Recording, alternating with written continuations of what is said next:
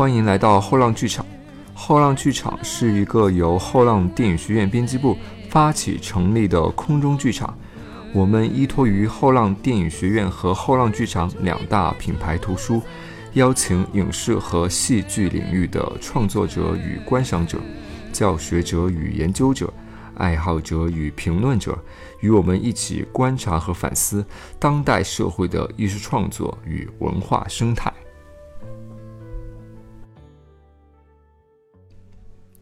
二零一九年的电影市场掀起了一股科幻热，呃，这不仅是因为《流浪地球》本身的这个爆红，它也带动了科幻话题的这个讨论。我相信大家或多或少都被卷入到了这样一场讨论之中，呃，包括后续也会有很多科幻电影要上映的，比如张小北导演的《拓星者》这部电影也是时隔了很久，终于要和大家见面了。啊，另外就是二零一九年也有很多超级英雄片也要上映，啊，那么我们追溯一下，我们可以其实回溯到一九七七年的《星球大战》，啊，因为后续的很多很多超级英雄片都有这个《星球大战》的这个影子。好，我们最近也是出版了一本叫做《星球大战：如何征服全宇宙》的书，它就是细数了星战它是如何一步一步征服全宇宙的。它是如何一步一步成为当今最大的文化 IP 的啊？我相信大家看了这本书以后，就能够明白《星球大战》它的影响力啊。前不久，就是二月二十三号，我们也在上海举行了一场星战的这个活动啊。这场活动也是邀请了非常多的星战影迷来参加，也包括还邀请到了五零一军团这样的核心的星战影迷群体。他们甚至身穿的盔甲来来到了现场，很多人就拿起了他们的手机在那儿拍照，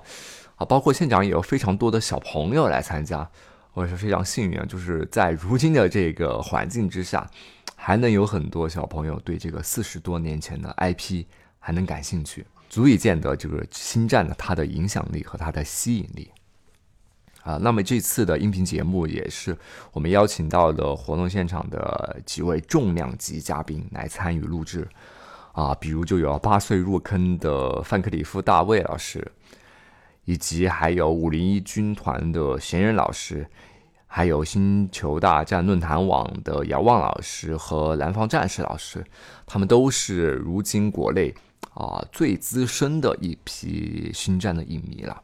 这次我们就是邀请他们和我们一起聊了聊一聊星战对他们的影响，以及五零一军团的这个成立和他的一些信息。啊，那么话不多说，那我们就赶紧进入今天的这个节目。大家好，这里是后浪剧场，我是宝库，我是周易。嗯，我们出了一本叫《星球大战：如何征服全宇宙》的书，嗯，里面涉及了星球大战故事的方方面面。呃，今天我们想做一个跟星球大战有关的专题，嗯，来聊一聊它在中国的传播和影响以及粉丝活动。所以我们请来了几位中国的星球大战资深的爱好者，下面请他们介绍一下自己吧。呃，大家好，我是徐晨，是方克里夫大卫，是 IT 产业从业人员。大家好，我是闲人，是五零幺的现任的人事官，然后我的军号是九三六六。我是五零幺。大家好，我是遥望，呃，网名是 Look Time，我的军号是 TK 八三八五，我也是五零一军团的成员。嗯，大家好，我是南方战士，我是星球大战中文网的站长。所以大家都有编号，只有南方战士老师没有编号。啊，对，我我是五零一军团的朋友，但我不是军团的成员。那大家最开始怎么样入坑星战的呢？嗯，我是刚才也说，就是小时候去看这个美国电影周的时候，正好放了星球大战，然后就入坑了。那个时候您几岁？八岁吧，就是八五年的时候。嗯那个时候对这个这种没东西没什么东西可以看嘛，所以对这个东西还是很很渴望的了解更多。所以算一下就能算出大卫老师的年龄。对对对对，大卫老师是跟《星球大战》同岁的。对，正好是七七年的，嗯，也很巧。那时候真的没什么东西可以看。七七，那当然美剧美剧那时候有了，就是加里森·敢死队啊，对对，是吧？都看过你说美剧有，日剧嘛也有，对吧？嗯是鳕是吧？这种都有。嗯，其他动画片其实也不少动。画片有很嗯多，对一些很猎奇的动画片，但是这种电影院电影很很少看到这样的，因为那时候也没有说院线大片是吧？都对对对都没有。那时候嘛对电影院里能看到的，也就是一些那是就是国产的老片吧，可能进口片都很少。没有，好像几乎没有进口的片子，因为我以前住在大院里，可能就是会跑嗯片子，会跑一些对呃其他国家的片子，但是普通外面好像没有商业化放映。对对对，瓦尔特保卫萨拉热窝是什么时候？是那时候出来的吗？那个时候有更晚一些啊，那时候有了应该，但那个毕竟还是这个，就是怎么说呢？我们说的是阵营这一边的这这个体系不一样这个这个所以，所以《星球大战》是那个时候大家就是呃娱乐比较匮乏的时候会会特别亮眼的一个作品。对，所以那个时候作为小朋友就入坑了，对吧？对，那时候就是说还是有一些虽然很魔性的出版物啊，小人书、嗯还是能找到。呃那时候什么都有，真的是，就是说那个，就是说，虽说什么都没有，但也什么都有，因为也他也那个时候引就不知道都是我都不知道是谁谁画的这些东西，到现在为止，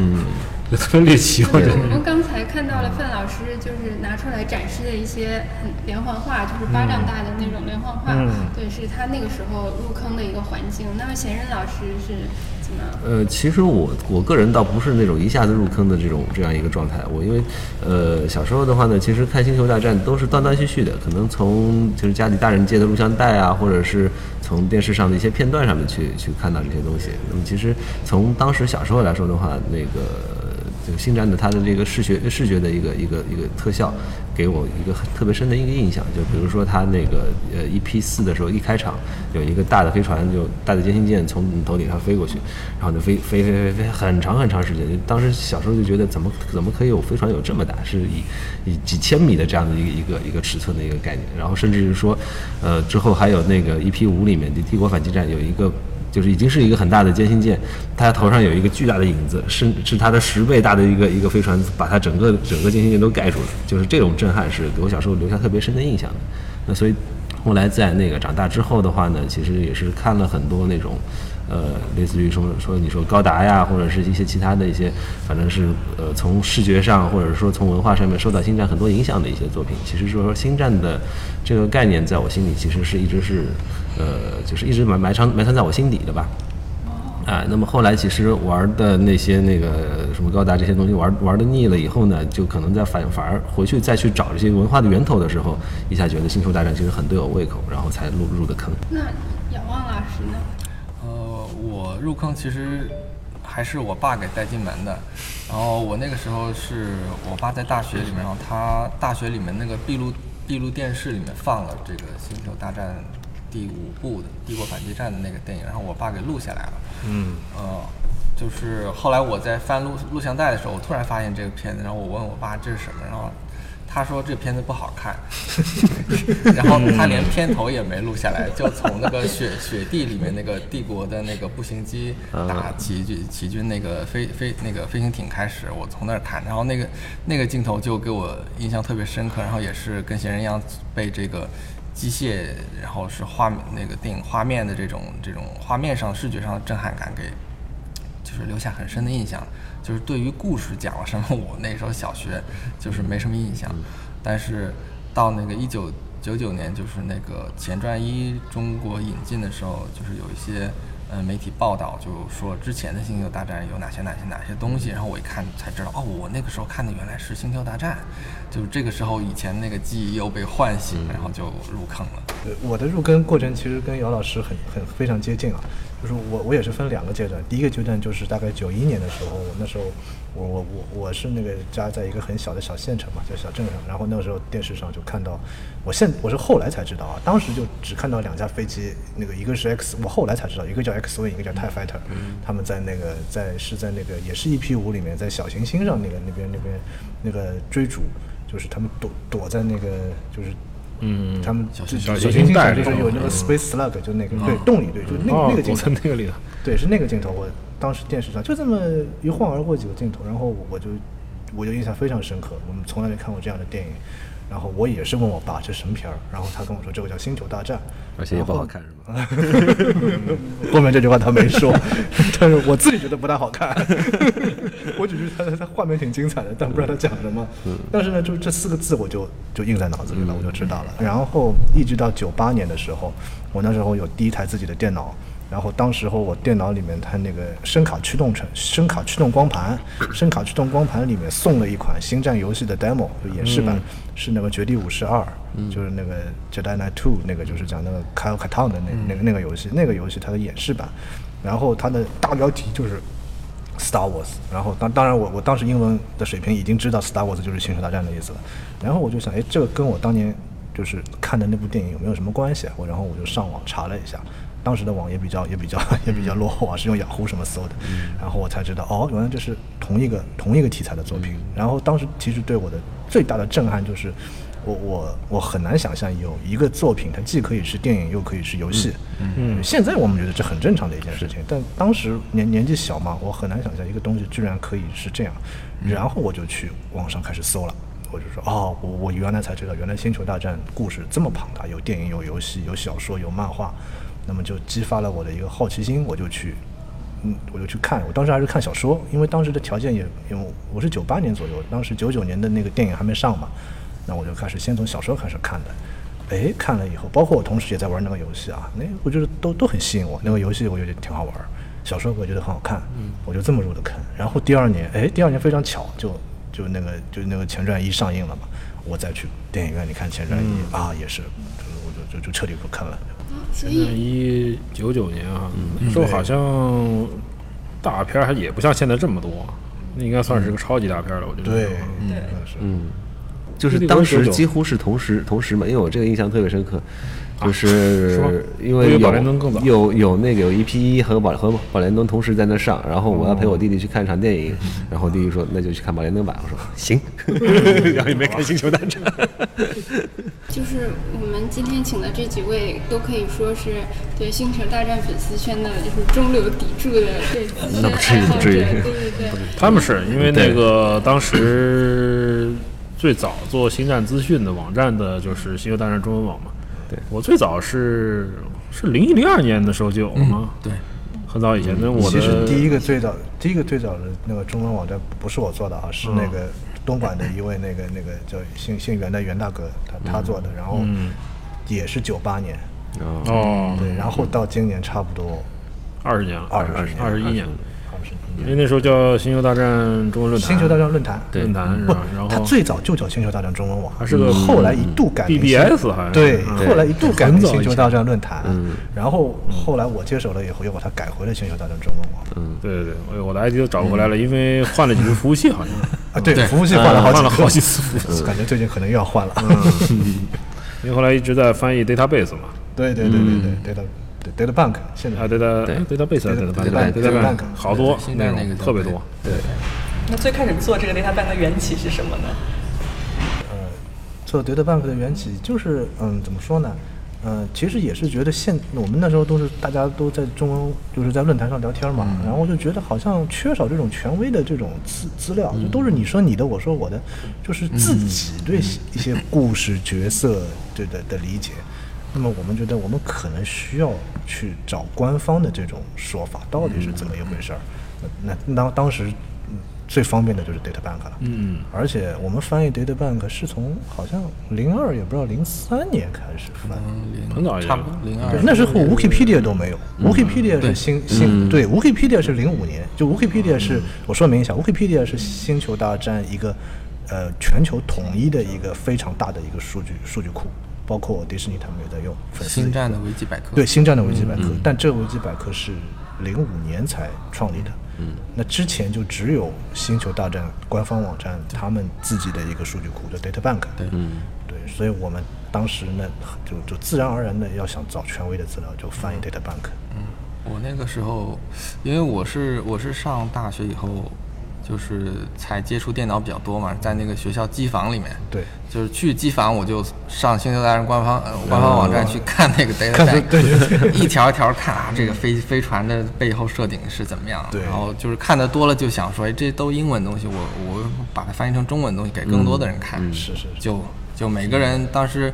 当时很多人就是自发的去去去翻译那个 data 对 bank，我我后来把所有的译者都总结了一下，一共是三十七位。都是时代眼泪了，这个这些名词，机房是吧？BBS，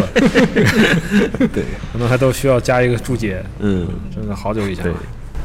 对，我们当时还联系了那个《星战》最早的译者之一，就是周铁东老师，他是当时负责就在国内一九九年引进那个前就《星战》一二部的，然后他还翻译了那个克隆人战争的那个呃叫做视觉图这样的艺术作品。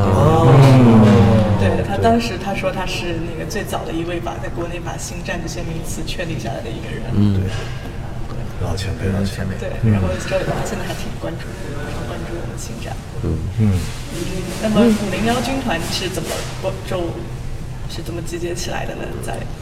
那个五零幺的话呢，其实五零幺其实那个我刚才刚才那边就是这边也简单介绍过嘛，就是说是其实全球的话是九七年就成立了嘛，那么因为本本身其实它《星球大战》作为一个美国的一个 IP，那肯定肯是在以美国为那边为主嘛。那其实呢，《星球大战》这个东西，呃，扮装的活动呢，民间民间其实松松散散的一一直有不少，因为其实美国一直有这种漫展文化嘛。但是五零幺军团把它做成一个组织，其实是一个比较可贵。可贵可贵的一个点吧，然后的话呢，因为呃，其实当时的话，我想看，呃，零七年的玫瑰巡游是吧？嗯嗯，然后，然后当时其实这个事情在全全球的星战迷当中的话，应该也算是震动蛮蛮大的一件事情。那么我们这边呢，可能几位创始人也通过各种渠道了解到这样一个组织。那么呢，当时是哪一年的星战庆典啊？是他们过去，我忘记了。是第二届星星球大战庆典。对，我记得应该是，就是反正当时当时那几位就是零七年吧，就是零七年是吧？那可能就是可能就在玫瑰巡游之后，因为玫瑰巡游是元旦嘛，对吧？对。那么然后就是他们在那那次庆典的时候呢，就碰碰到了那个创始人 Arvin Johnson，呃，我们这边的几位创始人呢就跟他聊了一下这个事儿，说我们也挺有兴趣的，说那个是不是中国可以成立一个分支啊什么的。你阿宾江森呢，他其实他一听就哎很支持啊，他说这个东西只要具备条件，你们有有相关的装备啊什么东西的，随时随地都可以成立。他们特别欢迎，就是有各个其他的国家，尤其是尤其是中国嘛，对他们来说，就是可能感觉是又是一个一个完全不一样的国度嘛。如果在这边能够成立一个分支的话，其实对军团也是件大事，所以他们其实也表示了支持。那么回来以后呢，那这几位创始人他们就开始去网上去学习这个东西怎么做。然后从从英国吧，啊，从加加拿大第一批是从加拿大买的买的第一批的那个那个盔甲回来研究怎么组装，因为其实现在的话，以我们现在的眼光来看，可能都比较简单了嘛，就这些甲我们只要按照一些网上的教程啊什么的，我们回去一按照自己身材一剪一拼就好了。但是其实以当时的眼光来看的话呢，第一个互联网没有现在资讯那么发达，然后第二点的话呢，其实当时很多技术也不成熟。那么，所以呢，就是他们也是花了很多功夫，好不容易把这三套甲组出来，然后才成立的一个一个哨站。就是当时是因为人数不不多嘛，叫 Outpost。那么成立之后的话呢，反正也是陆陆续续的，就是我们这边有兴趣的人也就加入了嘛。那我们徐老师的话，他其实之前也是也是属于那那些那个，就是在在哪哪个 CC 级还是 China Joy 吧，灯管帝国那时候是。呃，那是川大队，啊，山大教育，真的，反正其实那个时候也是，反正就是我们自发的就去去做星战星战扮装啊什么的。其实当时也有一些苗头在这儿了。那么后来呢，所以就是说慢慢大家就是通过各种渠道，可能通过当时的一些玩具论坛，因为玩星战这个东西的话呢，就少不了买玩具嘛，买周边嘛。通过玩具论坛也好，还是通过就是星战中文网也好，反正认识到了这些这些那个我们我当时那些老成员，我们大家逐渐的就反正分分享一些知识啊什么的，就逐渐的逐渐的人数就增加起来了。一直到现在，其实成立了十年，已经到了一百多人。然后各位老师可以介绍一下你们各自的盔甲，还有你们是怎么制作这个盔甲的这个细节吗？嗯，其实那我我因为每个人其实已经不不止一套了，因为这个东西就是一开始可能做头一套的时候觉得好像啊我我只要能够加入，我我这辈子已经算办成了一件大事这种感觉是吧？但是真的加入以后发现哇，这个世界其实是就是星战星战确实是一个很大的一个宇宙，那么其实当中包容着各种各样的玩法，包括我们扮装其实也只是一个一个玩法的一种。然后我们在在这样一个玩法里面，我们还发现能够有很多很多去探索、去研究的一些东西。所以做完这一套以后，我可能有了更高的要求，或者是更多的一些一些想法，我想在下一套里面去体现。那么就像我的话，我基本上算做的比较慢的，陆陆续续也已经做到第五套了。嗯，那我们徐老师一年就做了快十套吧？没有没有没 有，也是五套。也是五套啊。那反正加上加上那个，就除了五零幺，加上叛军啊那些乱七八糟七七八八的，七套，就是反正开了坑的，开了坑的那多一些，但是还没有多没有多一还没有。下文。因为我是比较喜欢《帝国反击战》嘛，嗯就是那时候《帝国反击战》后来是在电视上，好像它被切分成五集还是六集放过，就是啊，后来只能定时录，因为上课嘛，嗯，定时录录下来回来看，嗯，觉得有达达是特别恐怖，嗯，就是不能接受，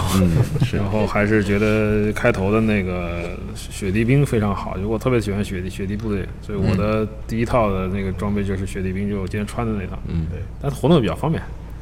对，而且。冬天穿比较暖和，夏天就是地狱了。对然后那套也是正好是军团的朋友，嗯那个他们就是剩余物资，然后我就接手了。嗯然后其实就是这跟做模型手工有点像，嗯你自己按照身材加工完了就完了。对，嗯，对我那个我比较后进，我就我只有我现在只有只有一套，就是说通过审核，然后还有一些烂尾的就体验。我那套最早那套是是那个好早了吧？呃，对，为了参加那个那时候第一第一任那个指挥驻军呃少战指挥官就是福贵他的婚礼，然后做的。那时候他婚礼上面，呃，就是为了赶他的婚礼，然后应该有一波人就是去去入了这个甲，然后那个通宵的在在做，就为了赶第二天婚礼上面的、那个。听说一晚上就做了好几套。一晚上做了好几套，但是就是非常临时的粘上去，以至于就是那个婚礼上结束的时候，我就得扶着我的腰带，是 各种各种调动，不行。当时还有段子说有人在婚礼上扔炸弹什么的。对，就各种各种零件就掉在那个 那个礼礼礼堂里面，所以那个后来就是说那个呃但，那是在长城长城之前了。之之前之前之前，后来我那套甲就自己修修了修翻修了好几次，然后那个一开始就是组装的都是临时的组装嘛，然后重新拆开来去加固，呃，在穿上以后就是出活动以后看到自人家拍的自己照片，就觉得体态特别臃肿，然后行动特别不便，再回去再再改，就是按照自己的你的身材 TK 能做是吧？我 TK 可呃应该比呃大多数人可能方便点儿吧，但我本身腿短，就不本来就不太方便，所以说我改了之后，对我来说能够比较方便的坐下，对，但也不是一全甲很难很难很难那个。不，他因为他把那个就是整个一块副甲，我们我们都是整块的嘛，他把副甲切掉一部分嘛，这块应该其实其实是增加可动性的。那其实这个东西呢，也就是体现了五零幺里面里面也有很多的玩法，就是有的人呢是追求这种性能。我我他就觉得穿穿甲活动方便，我能跑能跳能打滚儿，这是一件很很了不起的事情。那么还有一些呢，就是说我以所有东西一定要跟元年的那个道具是完全一模一样的，包括它整个一个连接方式啊什么的。因为当时，呃，我不知道魔术贴是不是当时还没发明，还是或者是用的比较少，但是用的很少。对，那所以就是说，整个一套甲上面的话，当时所有的连接都没有用到魔术贴啊，或者是其他一些那个现在会用的连接方式，都是用的那种钩子钩上去。嗯。然后所以就特别的不牢靠嘛，有的时候你就是对你要是电影看的多的话，其实你看到很多地方就是走着路后面腿甲就哗一下一下就豁开来了。对，那其实就是说，如果说，呃，五零幺往这个方向去做的话，其实对对我们的要求，其实某种程度上来说比电影更难，因为电影的话，你什么地方掉了，导演可以说 N NG，对吧？我们重新拍拍一，拍一遍。但是我如果我在活动的时候，什么七零八落丢都掉了，你喊 NG 也没有用，后面的人就哗啦哗踩上来了。嗯 好厉害！我们刚才就是听了一些非常就是关于他们那个板甲，就是他五零一军团，他们是必须要有有一套制服，他们才能进入这个军团的。对，然后他所以他们做军制服这个方面就非常的有乐趣。然后除了在这些技术方面的乐趣，不知道他们有没有一些就是剧情上的乐趣？因为刚才听到。嗯，他们军团在准备的时候，有一位像导演一样的人说，呃，我们里面就是有一个白冰，他他总是要扮演叛逆的角色，所以你们每个人有很多制服，是不是也有很多的人设在里面？是不是？呃，其实怎么说呢？这块的话呢，那如果如果大家聚在一起玩的时候呢，要看什么样的活动场合。有的时候呢，像一些呃帮助帮助那个官方啊，或者是帮助一些慈善品牌做推广的时候呢，我们还是比较那个，就是稍微稍微会低调一些，因为呃，因为毕竟我们也不是专业演员嘛。那么如果要经常去去要去学习这些复杂的桥段，然后怎么表演什么的，可能会出出现笼子。那么但是呢，我们自己反正宽松的玩的时候呢，有的时候确实会，就尤其是拍视频的时候，会去测试去会去设计一些一些那个怎么说符合星战世界观，或者是我们对星战世界的一些想象的一些桥段。嗯，就反正也是扮装的一种乐趣吧。嗯，就有符合角色设定的那种比较严肃，然后也有就是搞怪的，然后比较搞笑的那种方式。对，一般跟就是说来看活动的朋友互动的时候，可能会嗯轻松一些，这样。嗯，但是上场的时候，可能还是因为有些规定啊，或者是场合来说，不能太玩脱这样。对，我听过一个还蛮有意思的说法，就是那个《星球大战：如何征服全宇宙》的作者克里斯泰勒说的，他想解释为什么有的人更愿意去做五零幺，而不愿意去做绝地。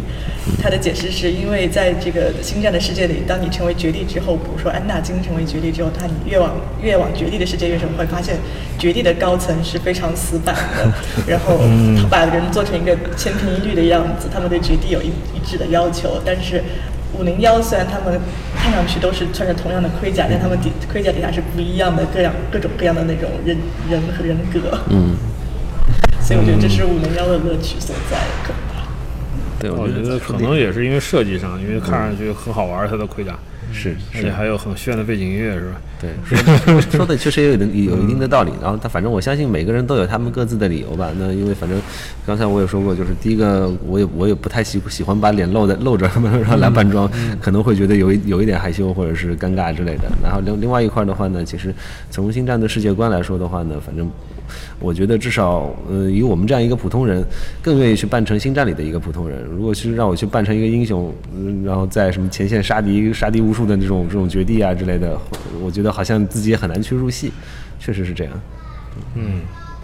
我是觉得，如果说真的有可以像电影里光剑那样，就是打开和和灭掉，然后可以挂在腰带上走，那 OK。就是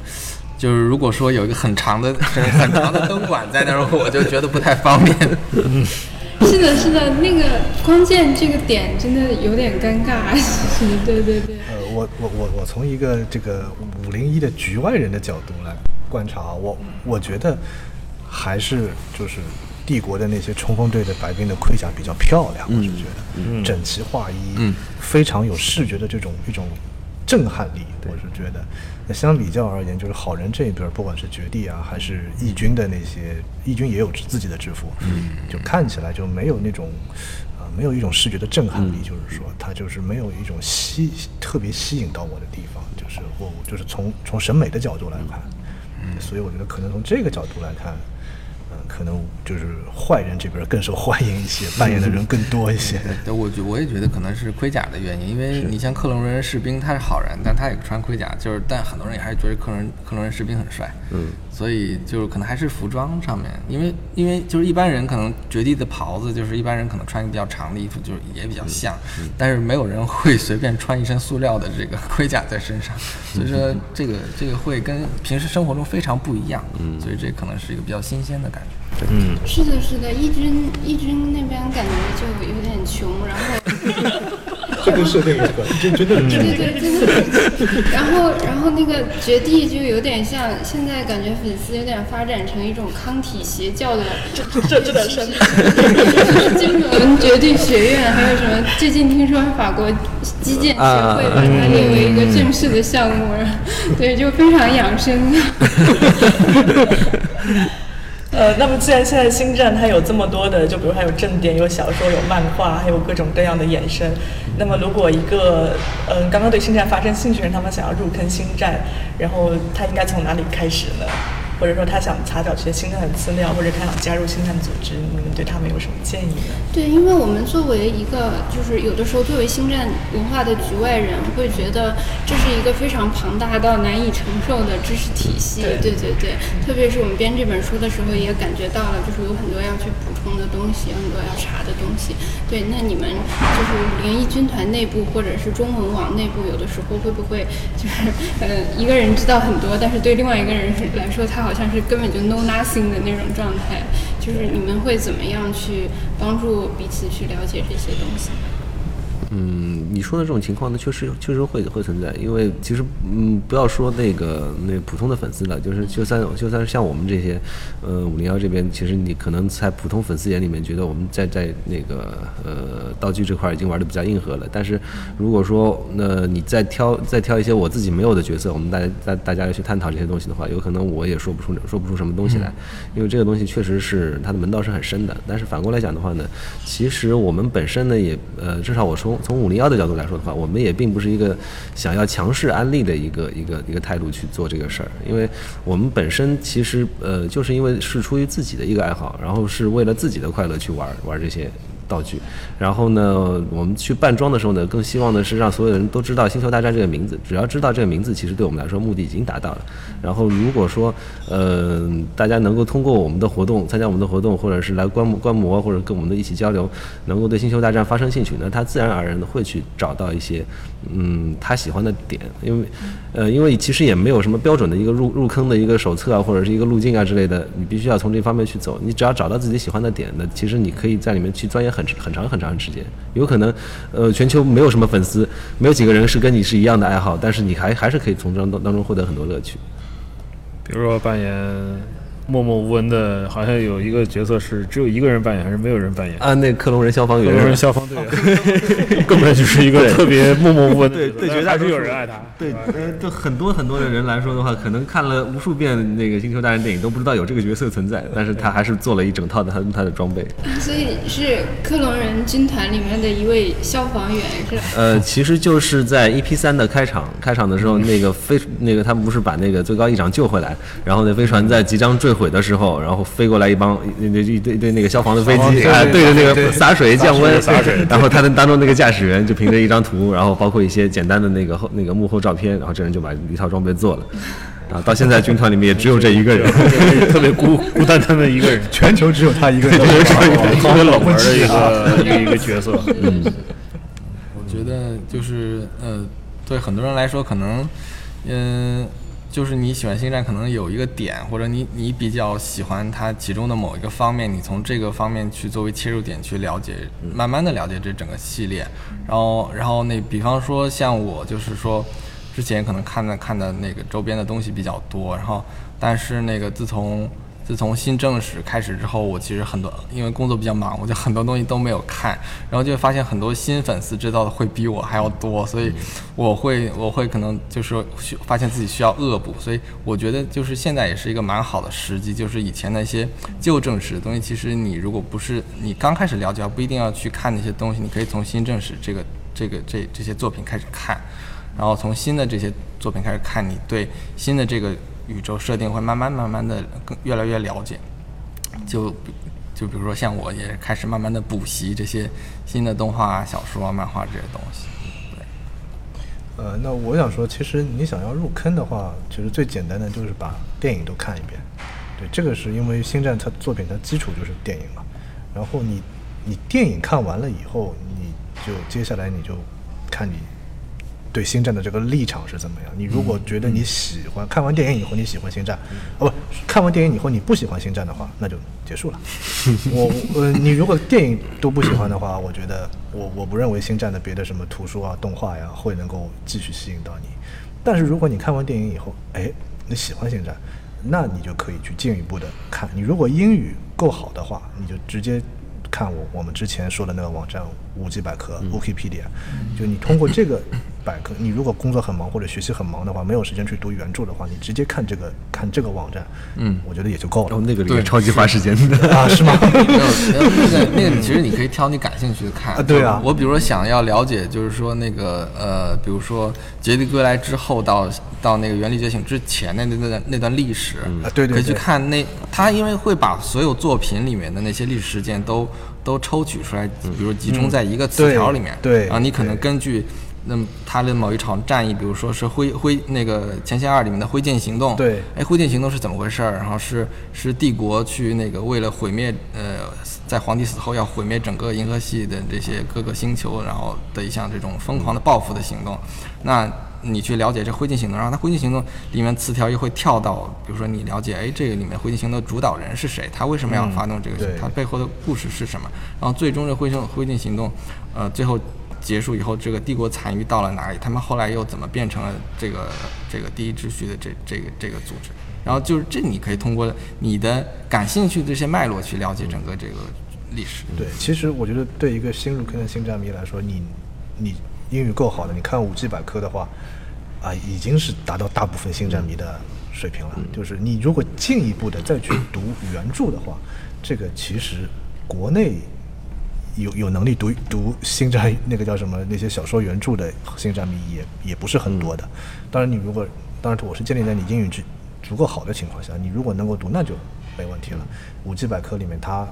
它是一个非常严谨的一个百科全书，它每一个词条，就像前面姚老师说的“灰烬行动”，灰烬行动是来源于哪里？它会把所有的作品、它的图书、漫画都给列出来，然后你去购买这些图书。但是我们如果说你英语不是很好的话，呃，那呃我就做一个广告，你就可以去星战中文网，中文网它有一个中文图书栏目，中文图书栏目里面把所有出版的星战，目前在大陆你可以买到的星战出版的中文图书，不管是那个小说、漫画，还是我们这次重点推荐的这个《星球大战：如何征服宇宙》，它的所有的购买地址全部都在里面列着。嗯，你把这些书全都买下来看一遍，就 OK 了，我觉得。最近图书出的也比较多啊，对漫画漫画其实有，漫画，有小说，对，呃，漫画比较正就是正传三部曲小说也都有出，都有都有出。对，对，不过这倒是，就是如果说真的要有一个什么入坑的指南存在的话，那反正跟着官官方出的书去买的话，那是肯定一点也不会错的，因为官方就希望你们了解这些东西。对，我 记得我们当时编这本书的时候，经常就是每每一天早上先打开五 G 百科，然后点进一个词条，然后点进下一个词条，对然后再点进下一个词条，然后一天时间就过去了，然后稿子一页都没有看。对，最后停在一个不知道什么东西，我也不知道会为什么查到这儿。这本书的信息量挺大的，嗯确确实是实它它它里面那个涉及的面很广，对就是戏里戏外的东西，还有一些非常冷门的内容。嗯，就是五 G 百科，呃，五 G 百科有一段时间是全世界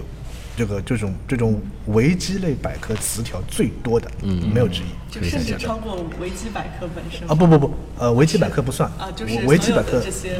对其这种专业的什么，比方说星星际迷航有那个阿尔法对阿尔法阿尔法对，就所有这一类。的星战的五 G 百科，有一段时间是排名第一的，最近好像被谁超过了，我忘记了，反正是星际迷航吗？啊，不是，星际迷航好像一直跟五 G 百科不相上下，但它没有达到五 G 百科这个量，好像是被魔兽世界也不知道被谁给超越了。那是因为他们吃了太多的书吧？嗯 那在那个《星球大战：如何征服全宇宙》这本书里面，作者克里斯泰勒他跟他写这本书，这本书跟其他书有很多不一样的一点是，作者把星战迷当成了星战宇宙的一部分。那么，嗯，大家是怎么看待这个就星战迷和这个官方之间的关系的呢？就因为我觉得因为在星战迷在这个星战粉丝历史上，这个粉丝和官方的关系一直是相爱相杀的，然后有恶搞，然后有被起诉，然后但也有被像五零幺这样被官方宇宙接纳的组织。是，就或者或者是咱们五零一中国驻坊之间有没有做过什么，就是对，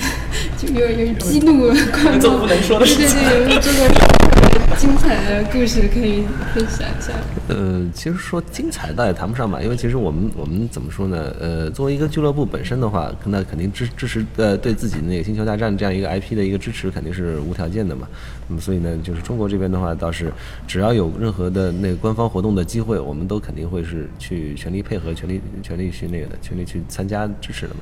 那么其实中国这边对于官方活动，我觉得最大规模的一次参与可能是那个原力巡游。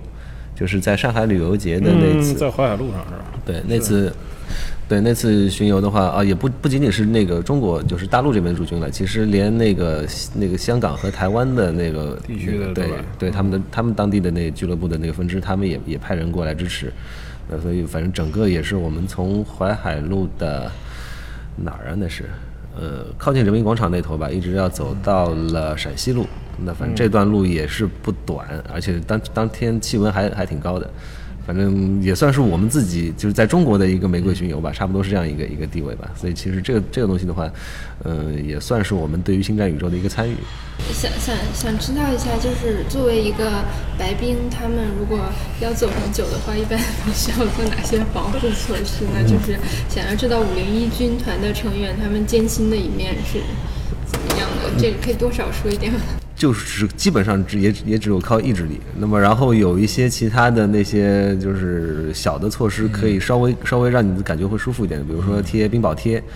然后在头盔里面装电风扇，但其实电风扇我自己实实际用下来的结果没有什么没什么效效果，就跟蒸笼一样，让你的热气在里面不断循环，但是它会发出白噪音，让你心情会更加平和一点。嗯，对，但是我我然后我自己有一套是那个皇家卫队嘛，是那个红颜色站在皇帝旁边那个。那套东西呢，我觉得是我我自己感受是我几套装备里面最热的，而且很难受的一点就是它的目镜是红色的。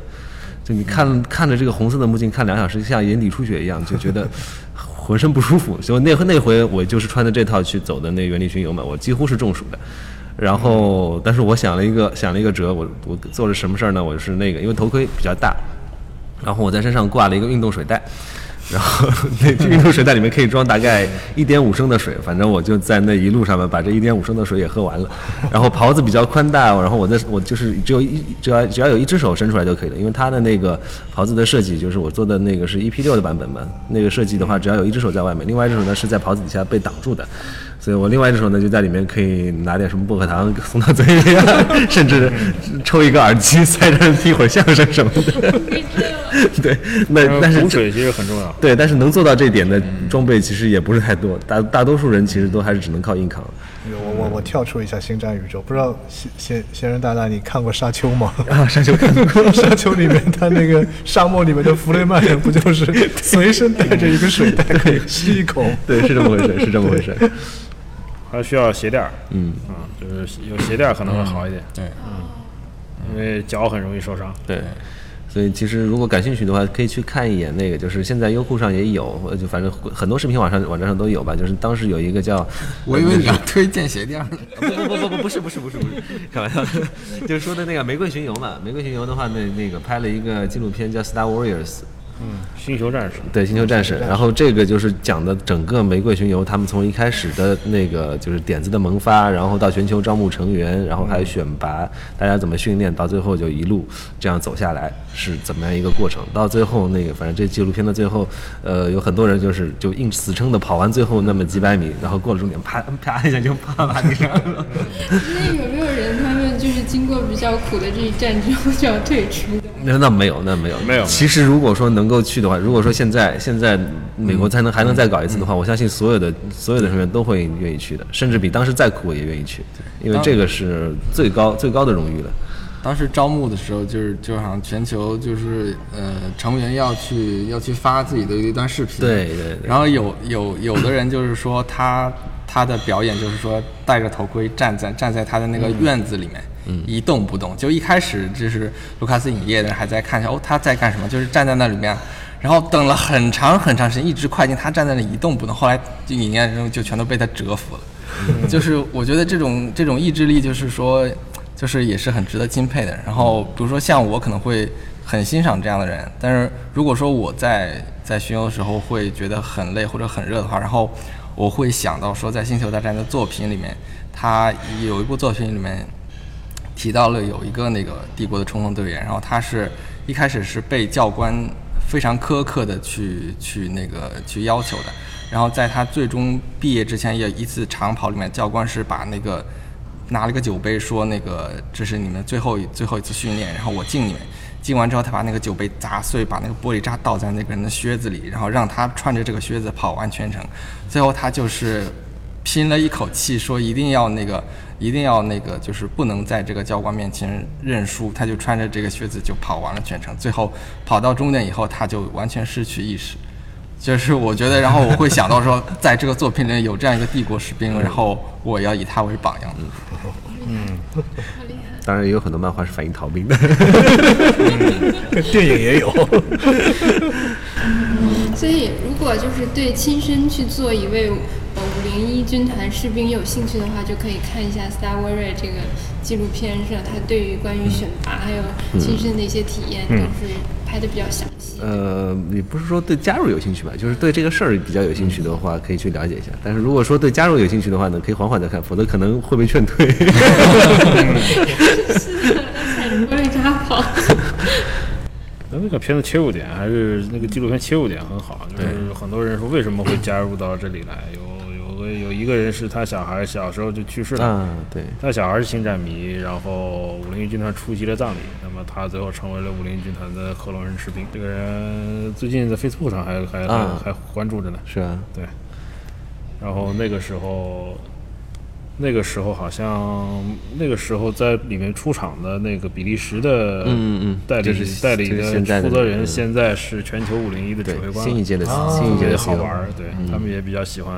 演戏啊，自己拍小视频啊，乐在其中那种。那就说说书吧，这个书是做了多少年啊？这个书做了两年，自自从二零确实很难做嗯。然后夏彤老师推荐给我们，然后大概在二零一六年翻译完成，然后我们就足足编了两年。嗯对对。可以想象，因为这本书内容实在是太多了。对嗯，不过说到这本书有一个很有意思的事情，就是说我们在这个书里面发现一个特别有意思的线索，就叫做没有星战，没有后浪。因为你们还记得那个刚才那个大卫老师提到有一个片子，一个粉丝的恶搞短片，叫做《硬件大战》。对对，然后那个片子的作者当时他靠这个，当时他只是两个刚刚就是这样的一个高中生还是大学生，嗯然后他们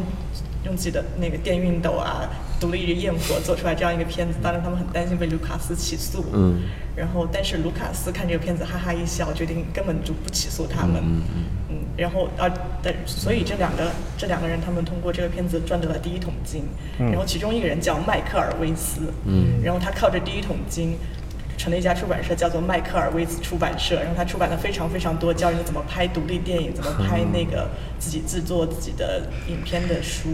然后正是这些书构成我们后浪电影学院的绝大部分。哦，是吧对，是啊所以说没有星球大战，然后最后这一串因果之后，就不会有后浪的电影学院这有意思，个系列。有意思。嗯，还有这个，那它也算影响了这个产业，对对对，出版产业。对，影响然后响最后后浪又出了一个关于星球大战的书，把这个故事写了网上。有一张图，就是《星球大战》如何影响世界，嗯又可以继续续下去，，还可以加一个分支。对，后浪也可以写在写在里面。最后，关于各位老师还有什么关于星战的心得，或者是关于想分享的事情吗？对，特别想分享给我们这次受众的。嗯，今年下半年这个美国拍摄的《星球大战九》就要上映了，是吧？今年是星战 EP 一二十周年，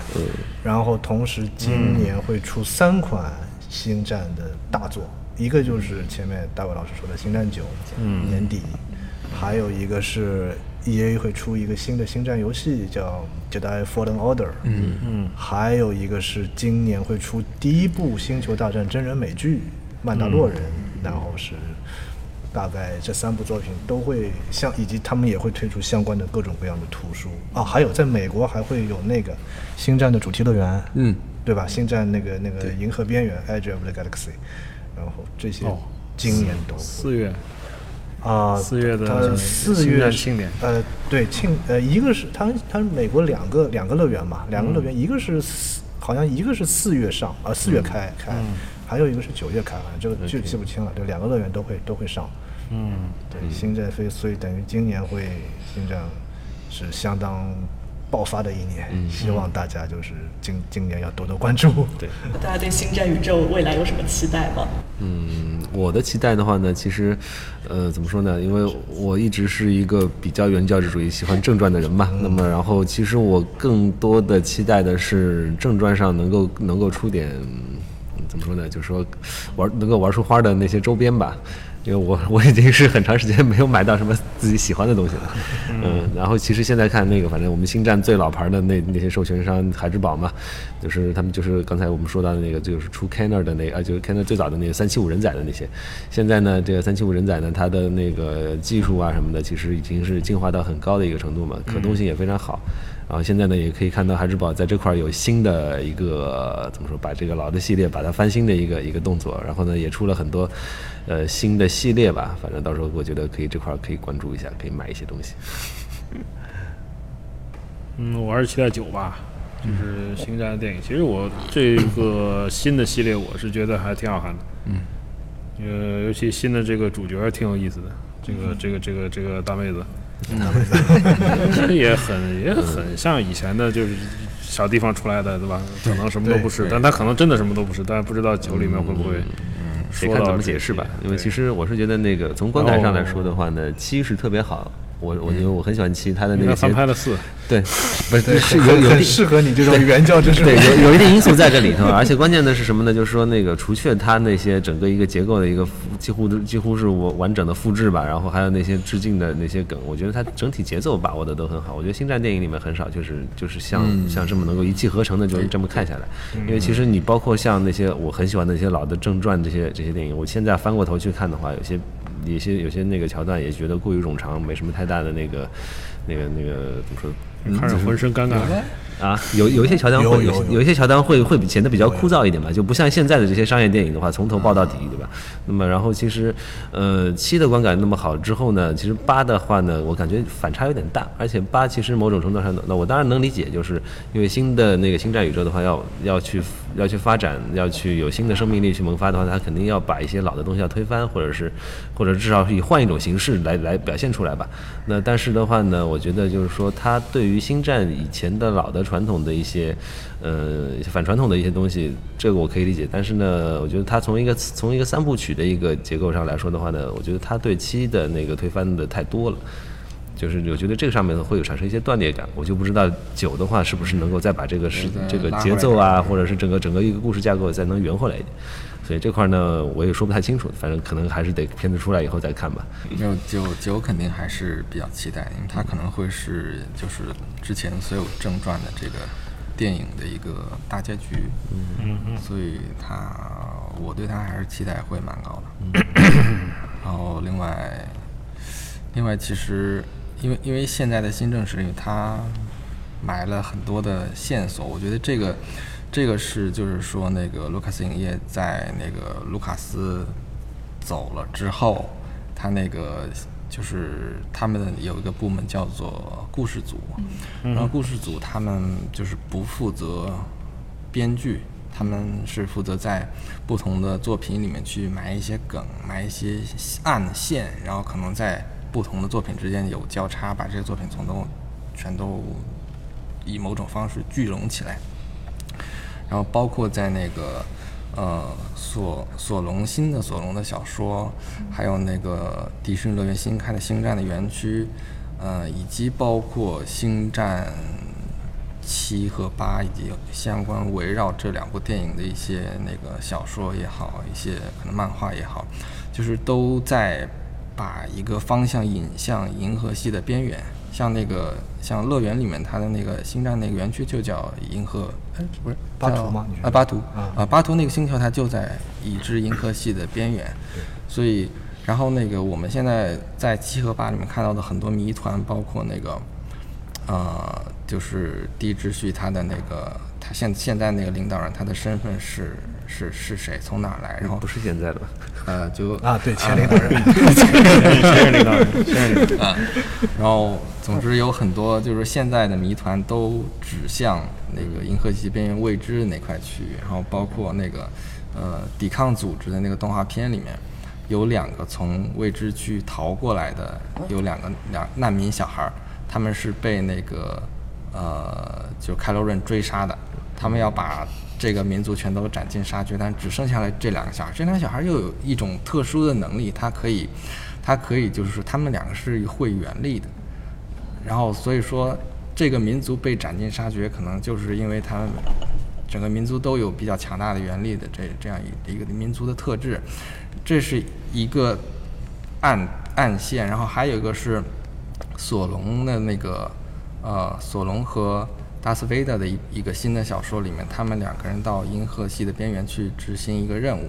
然后他们他们去的巴图啊，呃对。啊，对对，他们先去的巴图，后面去了另一个星球，对对对，然后索隆就说到他们，索隆是一个就是非人类种族，但那个种族他他说那个 他们的年轻的小女孩儿都是有原力敏感的，就是对于整个民族来说，他的这个原力敏感的占人口的比例非常非常高，而那而且就是他们也是来自银河边陲，所以说可以某种某种线各个线索都在暗示说，银河的边缘可能是存在一个非常强大的一个原力的一个影响。当那个地方的很多居民都有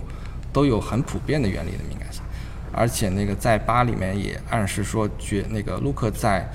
到那个就是在那个呃